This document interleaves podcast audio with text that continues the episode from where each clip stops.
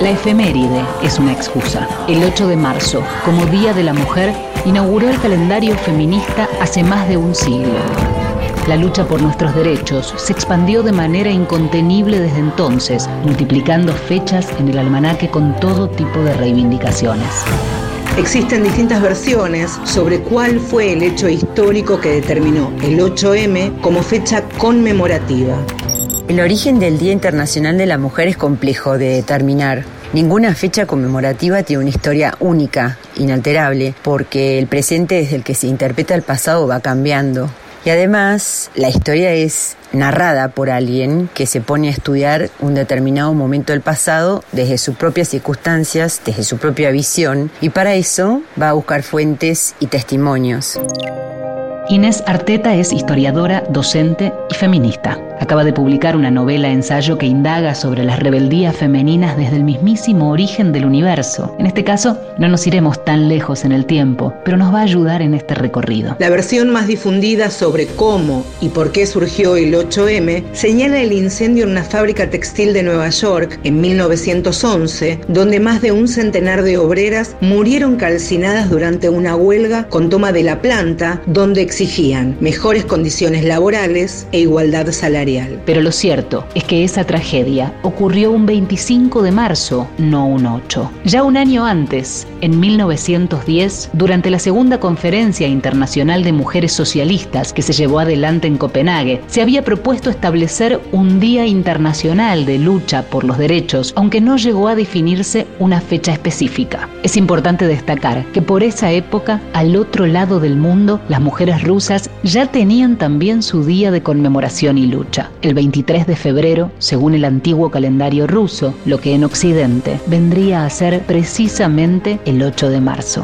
Mi inclinación es 1917 en San Petersburgo. Me fascina porque ningún texto que leí sobre la Revolución Rusa durante la cursada de la carrera me topé con que fueron mujeres las que la indujeron. Que el Día de la Mujer, esa fecha ya estaba activa en Rusia desde 1910. Bueno, ese Día de la Mujer salieron a protestar desde la fábrica por el fin de la guerra, por la escocés y que la siguieron a estas mujeres obreros metalúrgicos por más de que a los bolcheviques les parecía que era precipitado. Y dos días después de esta insurrección de mujeres, el zar mandó a, darles pan si eso era lo que pedían y si no, dispararles si hacía falta. Pero se encontraron con que además de pan, estas mujeres clamaban por el fin de la autocracia y así comenzó la revolución rusa. Y bueno, esas mujeres un poco tapadas en los libros de historia, porque la historia se narra. Esas mujeres me fascinan podemos encontrar un antecedente más remoto aún medio siglo antes. El 8 de marzo de 1857, en Nueva York, con una huelga y movilización también de trabajadoras textiles que ya por entonces reclamaban salarios y condiciones laborales más justas.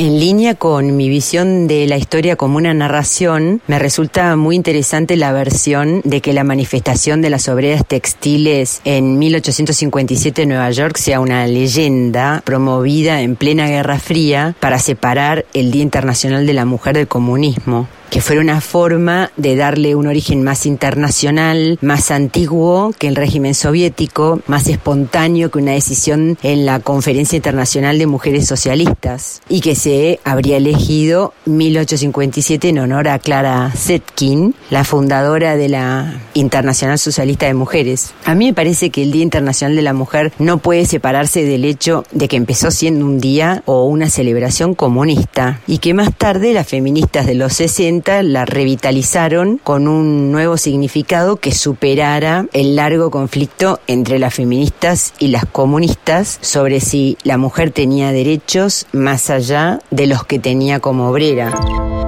¿Habrá sido esta la auténtica fecha inspiradora o solo otro intento de escribir una historia a medida? Independientemente de las versiones, lo indiscutible es el tiempo histórico de una época en que las mujeres empezaron a organizarse para reclamar por sus derechos, tomaron las calles y alzaron la voz. Le preguntamos a la socióloga feminista Eleonor Faur sobre el valor simbólico del 8M.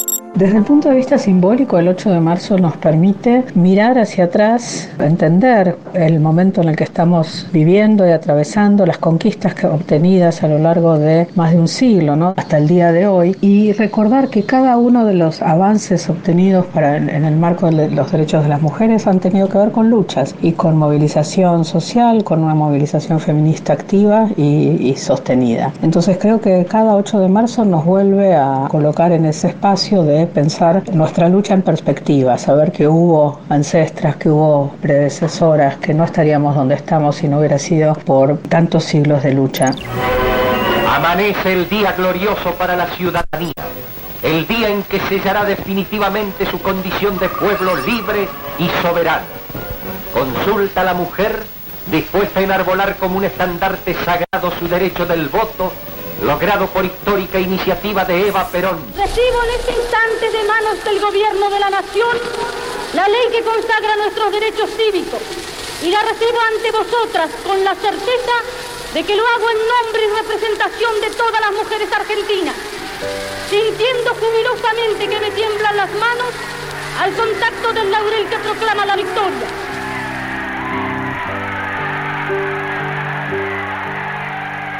En 1975, Naciones Unidas declara el 8 de marzo como Día Internacional de la Mujer. La declaración supone un compromiso de los países miembros para abordar la problemática de las desigualdades de género y tomar medidas para erradicarlas. Era el Año Internacional de la Mujer y Naciones Unidas empieza a conmemorar el 8 de marzo como el Día Internacional de las Mujeres, como lo conocemos hoy. Y recién dos años después, en el 77, la Asamblea General de Naciones Unidas lo formaliza. Ese año fue clave porque, bueno, también fue cuando se organizó la primera Conferencia Mundial de las Mujeres que tuvo lugar en México. En definitiva, empezó a construirse esta agenda internacional de derechos humanos de las mujeres desde entonces. Quien habla es Cecilia Alemani, directora regional adjunta de ONU Mujeres para las Américas y el Caribe. Podríamos detenernos en varios de los hitos internacionales donde efectivamente se fueron conformando este marco normativo que hoy tenemos a nivel internacional. Por ejemplo, en 1979 la Asamblea General de Naciones Unidas aprueba lo que hoy llamamos la CEDAW, que es la Convención sobre la Eliminación de todas las formas de discriminación contra la mujer y exige a los Estados miembros que se eliminen estas discriminaciones tanto en la esfera pública como privada, incluido el ámbito familiar, y alcanzar una igualdad sustantiva entre hombres y mujeres, tanto en las leyes como en la vida real. En todos estos años, la lucha feminista multiplicó las voces y las demandas, pero además consolidó la presencia en las calles como territorio de lucha para exigir cada uno de los derechos históricamente negados a las mujeres.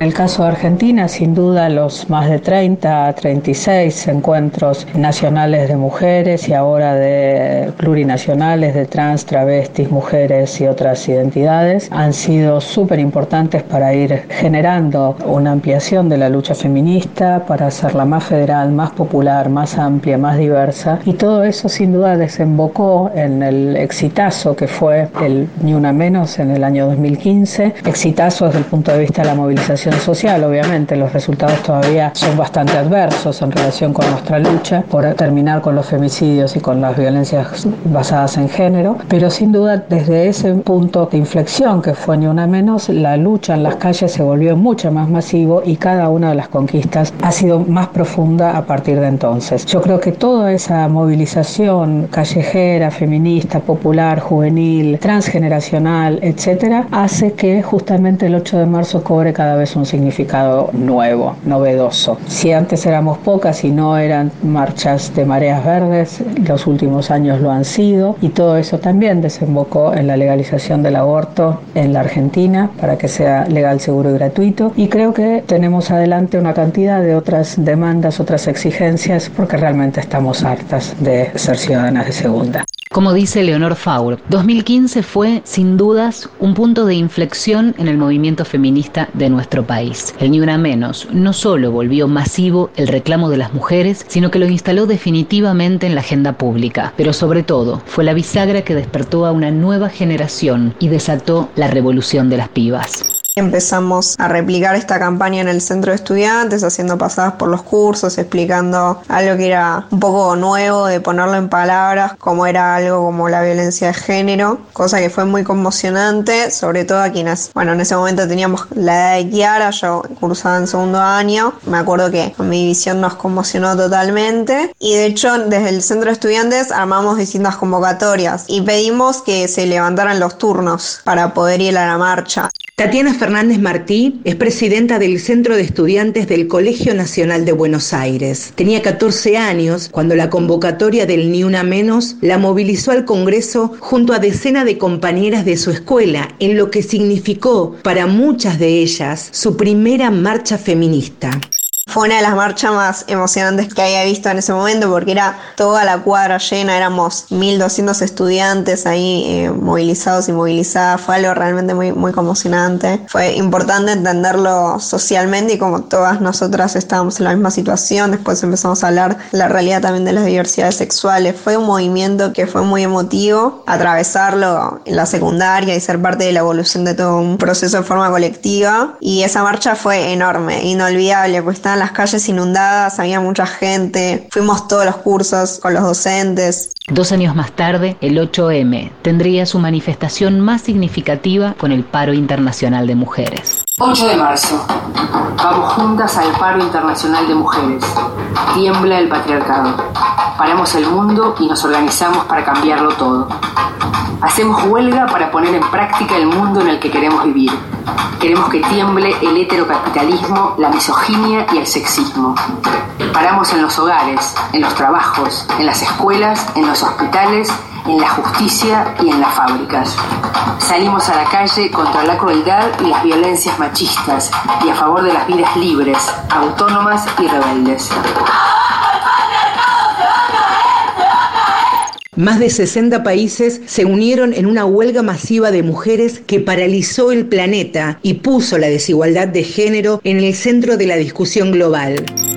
El Día Internacional de la Mujer es una de las fechas más importantes para reivindicar la igualdad de género. Es el mundo entero el que hoy reclama, el que hoy se moviliza, el que hoy para Argentina también. Para... Están movilizadas en distintos países. Es muy dramática la situación que se vive en algunos ámbitos. Un paro internacional por primera vez en la historia. Varias organizaciones feministas y organizaciones sociales que están participando activamente de este reclamo. De a poco las mujeres empiezan a llegar a la plaza de los dos congresos y desde hace unas horas venimos viendo situaciones similares en otros lugares del mundo. En numerosas capitales se convocaron manifestaciones masivas para exigir que mujeres y hombres tengan los mismos derechos.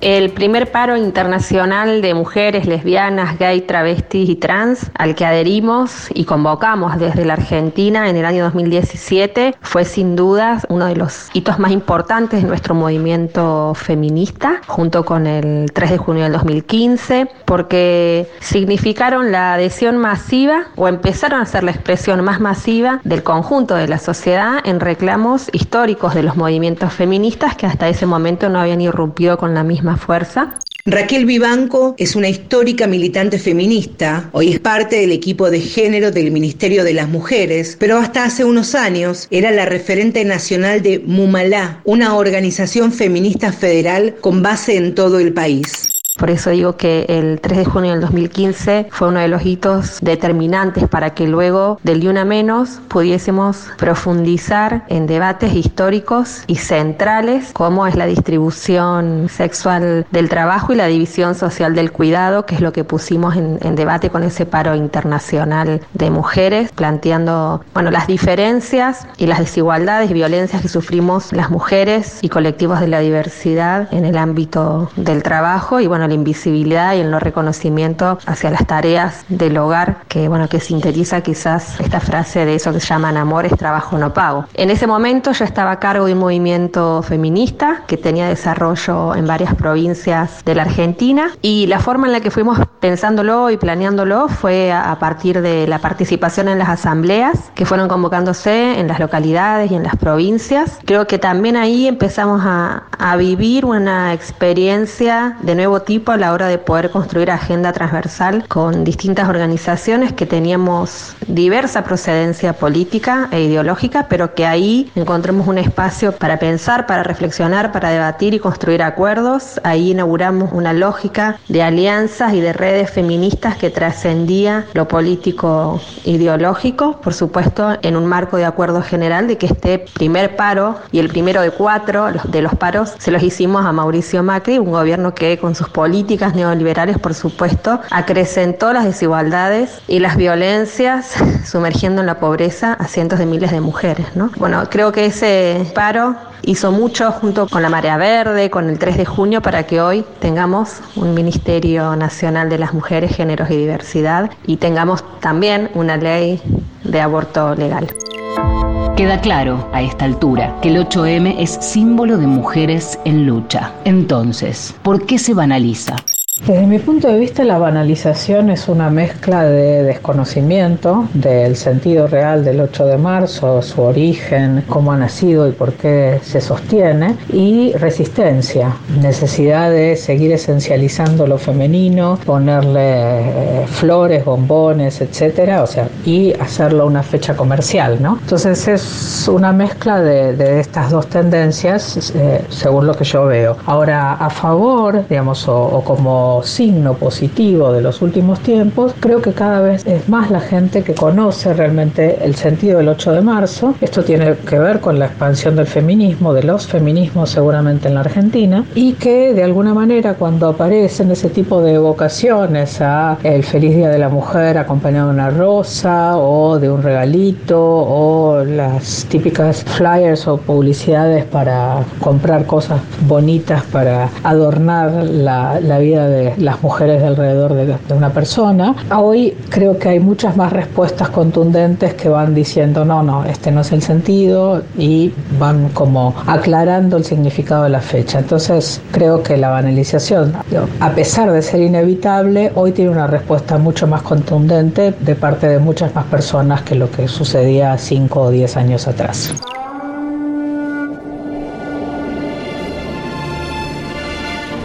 Mucho llegar acá. ¿Quieren volver a donde vinimos? ¿Quieren volver a no votar?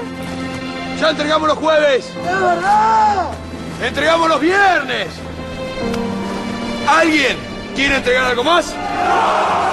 El mundo publicitario viene desde hace años intentando el camino de la deconstrucción con distinta suerte. Este comercial de Quilmes de 2012 es un claro ejemplo. En su afán de hablar de equidad, igualaron machismo y feminismo, lo que desató un repudio generalizado y le valió una queja formal del Observatorio de Discriminación en Radio y TV por reproducir estereotipos de género.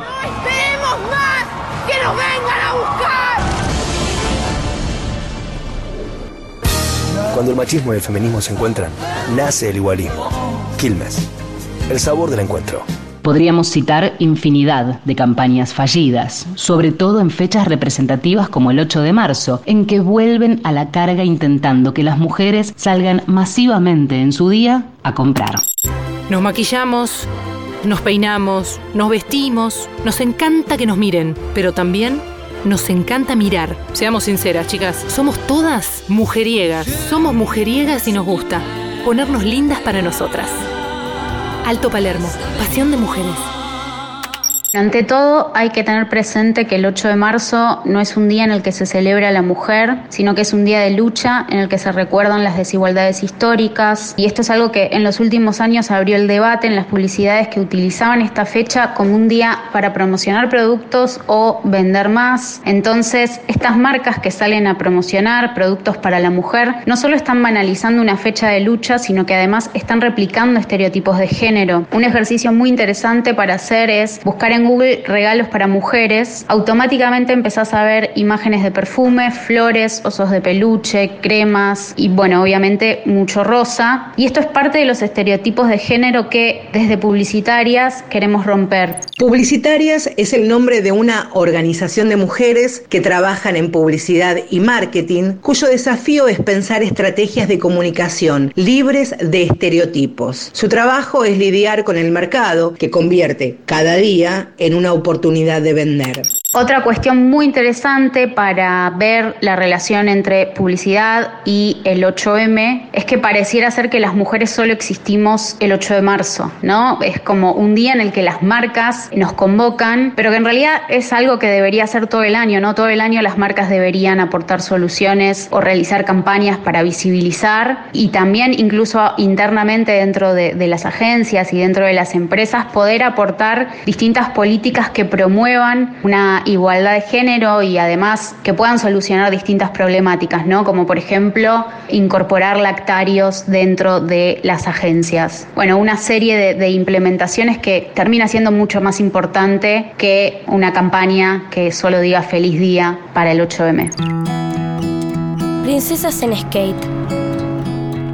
Nacimos sin ninguna etiqueta, sin miedos, sin prejuicios ni mandatos, sin nada que nos diga qué se puede o no se puede, sin escuchar a los que piensan que hay cosas solo para ellos. Y aunque a veces te parezca que ya creciste mucho o que la vida te cambió, nunca te olvides de que somos fuertes desde que no parecemos fuertes. De que nuestra valentía y nuestra sensibilidad nunca envejecen.